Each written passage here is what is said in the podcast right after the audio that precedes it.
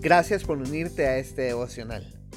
Mi nombre es Diego Solís y soy el coordinador de ministerios generacionales de la Iglesia Casa de Alabanza en San José, Costa Rica.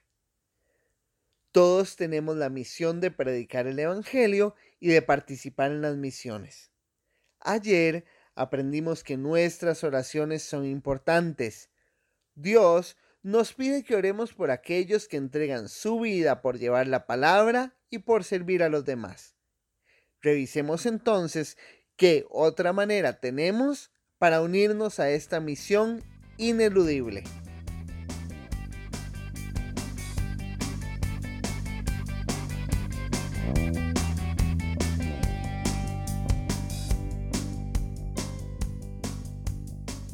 Uno de los retos que enfrentan quienes enviamos es la manera en la que se sostienen económicamente.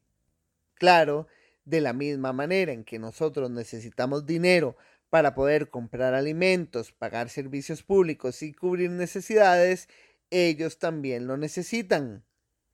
Esta estabilidad les permite concentrarse en la tarea de llevar el mensaje de salvación a tantas personas que aún no conocen de la gracia de nuestro Señor.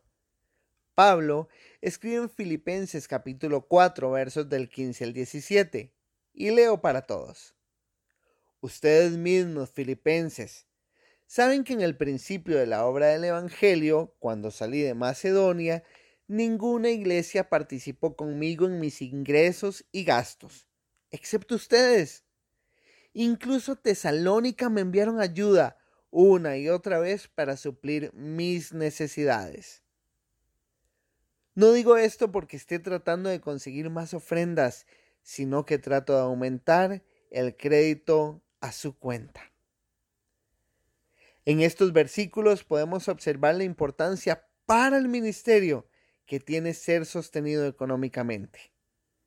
Lastimosamente, nuestra sociedad ha tomado casos aislados para desincentivar el apoyo que requieren aquellos que nos sirven.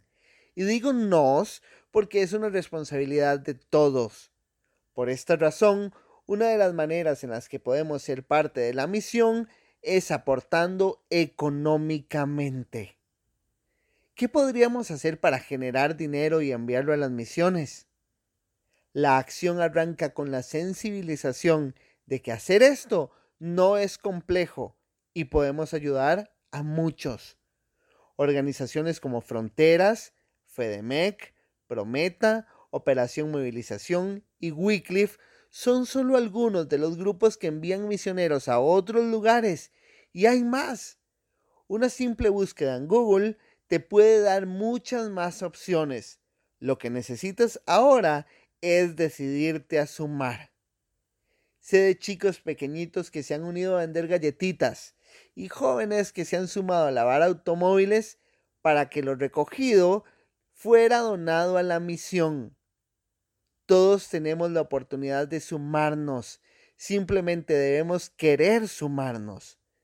Cada ingreso que recibe un misionero es una herramienta para brindar esperanza a otros.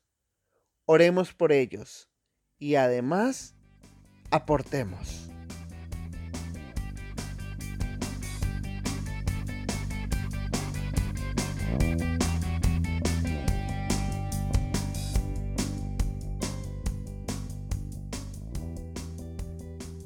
Dios nos ha pedido que el Evangelio sea predicado hasta lo último de la tierra.